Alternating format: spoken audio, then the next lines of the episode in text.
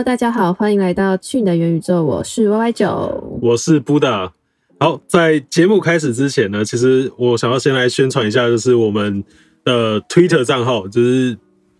因为其实市场上每天发生的事情真的太多也太快，然后我跟 Y 九我们在做节目的这个效率确实没有到这么的快，对我们有一点的慢，所以所以有很多。那种新的想法的分享，我们可能不会做成节目来做。我们可能如果要及时分享，我们会写成推文串，然后在推特做发表。那大家有空都可以去发喽。对，好，那我来顺道宣传一下，还有 IG 的部分。其实除了推文串。就是实事的部分，然后我们也会把每天看到新闻都放在，呃，比较有趣的新闻都放在那个我们的 IG 的线动上面，然后也会做一些有趣的互动的投票啊，让大家决定说看看大家意见是怎么样。然后关于赖社群的部分呢，就是由于我们两个都有点害羞，所以就还是需要你们过来炒热气氛。那这些的连接呢，我们都会放在我们本集节目的这个叙述里面，那就欢迎来 follow 跟加入我们喽。好，那我们今天就来讲一下跟我们比较息息相关的主题，就是也是我们今天主要要讲的主题啦，就是 QQL。关我屁事啊！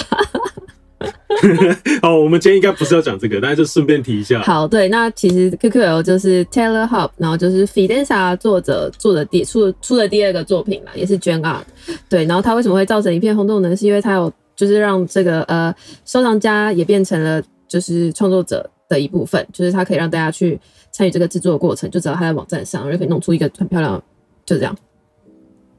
因为我记得当时你也有叫我说要去参加，对不对？对啊，但是你好像没有参加，不知道为什么懒参加。没有，就觉得应该不会选到我。哦，是没错啦。你们有梦最美，你直接放弃。竞争真的很激烈，那不是很多才选几个。嗯，好啦，哎，其实今天我们不是要讲 QQL 啊，我们是要讲零 royalty fees 这样子。因为，因为。QQL 它在发行之后，它有把那个 X Two Y Two 这个 marketplace 这个交易平台直接给它禁掉，就是你你不能够用，呃，你不能把你的 QQL list 在在 X Two Y Two，你也不能在上面做买卖交易都不行，就是它直接把它黑名单了。对，那最主要黑名单的理由，应该也是因为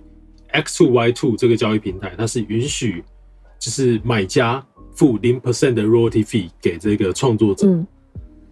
对对，那这个事情，他 Taylor Hub 那时候的立场是觉得说，对你，你交易所你有你有权利去 ban 掉这个，就就去不给不付钱给这个创作者。那创作者当然也有权利去不让他的物品在你的交易所去做交易。他持双向的，这这个大家就觉得说，哎，你可以，我也可以，为什么你可以，我不行？这样子。对，其实这就是一个双向，就是我觉得这这个做法也没有到不好，这是一个双向的。然后，然后再再到这个事情发生，也引起了一些讨论了。但但更引来更多讨论的是接下来的这一个，因为它转发出来，大家讨论，它引起了超多人在讨论。这是啊，Solana 上面的项目 Degas，对，然后他的创办人 Frank 他发了一篇文说，他们决定要让他们的这个 Degas，然后宣布变成。零 percent royalty 就是他们不抽版税。那我现在补充一下，degas 其实就是 Solana 上面的最大的一个项目，就好比说呃 Solana 上面的 Yuga Lab 这样子，所以他们的资金是有那么多的，然后就是他们的声量也很大这样子。对，所以其实就是引发了一阵讨论。嗯，对。那这个东西大家的讨论正反两边都有啊，就是我们我们那个时候不是也有在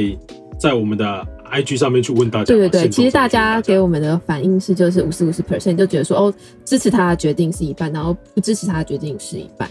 对，跟我们在 Twitter 上面看到的是一样的，差不多的，对。对。那反对的，反对反对他变成零 percent royalty 的，很多都是觉得说，哦，比方说你需要给这个艺术家钱啊，你去，不然如果你没有抽版税的话，你你创作者。或是你团队你要怎么去运？因为你没有钱嘛，你就没有办法去运。对，这也是很多人在讲说，他这个 announcement，他这个宣告其实是会伤害整个生态的最主要。可是我觉得他这样做，其实是因为他们自己已经有获得了一些资金融资，然后再来他们又发行了两个项目。对，他们的工作室叫做 Dust Lab，然后他们有那个 d e g o t 跟 Ute 这两个项目，虽然。对 Solana 没有那么熟，但是他们大到都应该都我们都有听过这样子。对，所以等于说他们在资金上面是非常充裕，然后他们才做这个决定这样子。还有另外一一个原因呢，就是他们因为我我们在收集资料的时候，其实我们有看到说，他们的很多的交易市场已经慢慢的从原本在 Solana 上面的 Magic Eden，嗯，然后被被其他零 percent 的一些 marketplace 给瓜分掉。对，所以就是越来越多人选择是在不用付版税的交易平台上面去交易嗯他们的 collection。对，所以其实这个人就有点啊随便了，反正这都是最后要发生的结果。那我现在就干脆不理他，反正我钱够，我就干脆去讲一下，然后去专心做别的事情来创造更多的收入，有这种感觉吗？对，有有这种感觉、啊？你自己觉得他的这个决定怎么样？嗯，我觉得他们有就是有能有资格这样子，因为他们够多钱，那我就觉得说好啊，就看他们怎么玩，我会觉得是算还不错的。毕竟，呃，他们至少在现在就意识到说，哦，因为其实我自己会觉得说这些东西是会越来越真的是没有的，因为作为一个买 NFT 的人，我当然希望可以少付一些税嘛，对不对？就算要支持那个艺术家或者是怎样，就能少抽一点就少抽一点。嗯你是本来也都会在一些，就是最近这一两个月比较会在一些新的 marketplace 上面买卖。对啊，因为除了他们有给一些奖励，像 Looks 会给 Looks，那 Two I Two 就是呃可以不用付那些税，而且它的平台费也比较少，然后再来是你可以不用付那个 royalty。对所以哦，这还有另外一个事情，就是就我们也可以在这边趁机凑一下，就是 Open OpenSea 真的应该要降低他们的平台对它费。二点五哎，然后但是其他的大概都是零点五 percent，那其实差蛮多的。不要一直在炒那个 royalty，但是我觉得 这个交易的这个市集收的费用也要被大家关注一下。对，好，然后，可是我觉得这次会越来越降低的，就是等到等到越来越多人使用别的啊，他们看状况不行，他们就会跟着降低，这就是竞争带来的好处，是吗？就对啊，对我们的好处啦。那你自己觉得说他这个做法，你是支持还是反对的？你说零 percent 吗？我我是我本来是觉得说他他可以先做好准备，但是不用那么高调，因为但是我后来想一想，会觉得、哦，他这个他这个他这个 announcement 其实吸引到很多不本来不关注 Solana 的 NFT 的人，嗯开始在了解说这是什么项目，包含像我也是这样我们应，该都是，因为我也是。对，因为我本来就有看过他的东西，可是我没有很认真去了解他是什么。嗯，可是也是在他这 announcement 出来之后，我才开始去了解说，诶，那他是什么东西？这样，我觉得，嗯，以以他本来就已经被瓜分掉很多二级市场的版税来说，他可能把剩下的可能当成说一个广告的效应嘛，让更行销多人去费用，对不对？这是不错的一个新闻爆发点，他真的引来了蛮多的关注的。然后，如果我觉得好处是，如果你能够让别人觉得说你这个创办人你很有一些野心，想要去做很多不一样的事情的时候，你其实可以后续大家对你的关注度其实也有相应的提升。嗯这个东西跟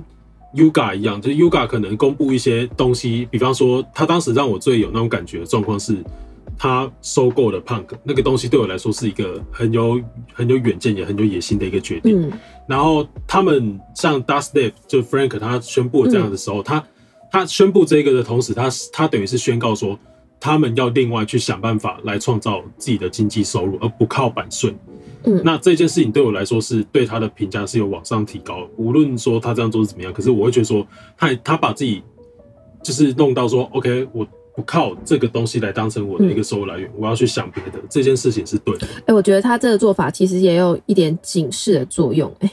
就是就是先锋者，对，就是会让一些项目开始说，觉得说，哦，好，那我是不是他都这样了，那我呢，我总不能当最后死的那个，开始做一些但是先嗯想法，但是先先宣告这件事情，总是会有最多好处啊，你懂吗？与对其与其等到别人先去讲讲这个东西，然后自己在后面可能到最后被逼着跟，还不如我先跳出来讲，我我我至少我是一个领头羊。对，啊，其实就是这样看下来，他们是就是可以度过这个寒冬，然后有资金度过。那其实如果说抽掉版税，你觉得是不是很多项目都会直接死掉啊？超多的啊，就超多项目，我觉得都都活不了太久。你可以跟我们说就是说，你觉得哪些项目会撑得过，哪些项目撑不过吗？其实撑得过的其实还蛮好讲，因为撑得过就是我们都知道那哪些吗？对，比较比较 Tier One 的，就是第一线的，嗯应该都有足够的资金，就 B A Y C 啦，然后 Doodles 呢也拿了不少钱，然后 Clone S 背后有 Nike 根本就不可能会倒。嗯。然后 Azuki 其实我不太清楚，可是我觉得他们资金量也也不会少到哪边去，就算是只靠二级的都都不会少到哪边去。然后其实本来觉得酷猫有可能会垮掉，本来觉得，记得我说是本来觉得懂，但是因为他前一阵子他宣布 Animoca Brands 就是给他融资。嗯技术性的融资的这件事情之后，对我来说，我觉得 OK，他可以撑得过去，而且有有有，感觉会还不错。他酷酷猫持有者突然都有点振奋了。不是不是拿不是只有拿钱的东西，因为因为讲真的，嗯我觉得每一个团队出的问题不一样，然后酷猫出的问题是团队不知道要怎么做，他们可能有很好 IP，、嗯可是他们在运营这方面确实差强人意，要不然也不会从那么高的地方摔下来。嗯但是但是他们跟 Animal Car Brands 合作，至少我觉得这个这个给他钱的这个公司会领导他们吗？这整个他在这个领域里面是有很强的人脉资源，然后他们本身就是一个大公司，至少他们知道该怎么做。因为像 Cool K，他最大问题其实是因为他们的创办人其实不是一个本来在大公司里面的人，他根本不知道怎么去处理这么大的业务，嗯所以在做很多事情上面眼界不够大，很多东西他们没有想那么多。可是如果跟这样的一个 VC 合作的话，其实他们会提供你更多的想法，然后资金、人脉都有的时候，你会比较容易撑得过去。嗯然后，好，这这是其次啊，我只是讲一下说有哪些撑得过去，这些都算是撑得过去的。就我自己看，嗯然后比较还有哪一些比较撑得过去？我们刚刚讲的这些都是像钱多、钱比较多的这些项目车过去，嗯其实都是就就是声量大的嘛，对吧、再就是 CC 零，嗯，比方说像火柴人或像一些，他真的不是很依靠团队的运营来去来去弄的，那当然他就不用一直有那么大的一个资金需求嘛，嗯。所以它的它的价格涨跌或它的升值，它只是跟它的文化的的发展有关系，它不会因为团队没有钱去养它的运营，它就慢慢的消失匿迹，不会。嗯所以 CC 点的项目，我觉得比较有可能会会渡得过我。然后这个是这个是目前看到这几个比较容易渡得过。然后艺术品当然不讲嘛，因为艺术品嗯你买你比方说像我们刚刚讲的 QQL 好，嗯，它募了多少钱？一万七千多吗？一颗诶一千七一万七千多颗以太吗？我看一下，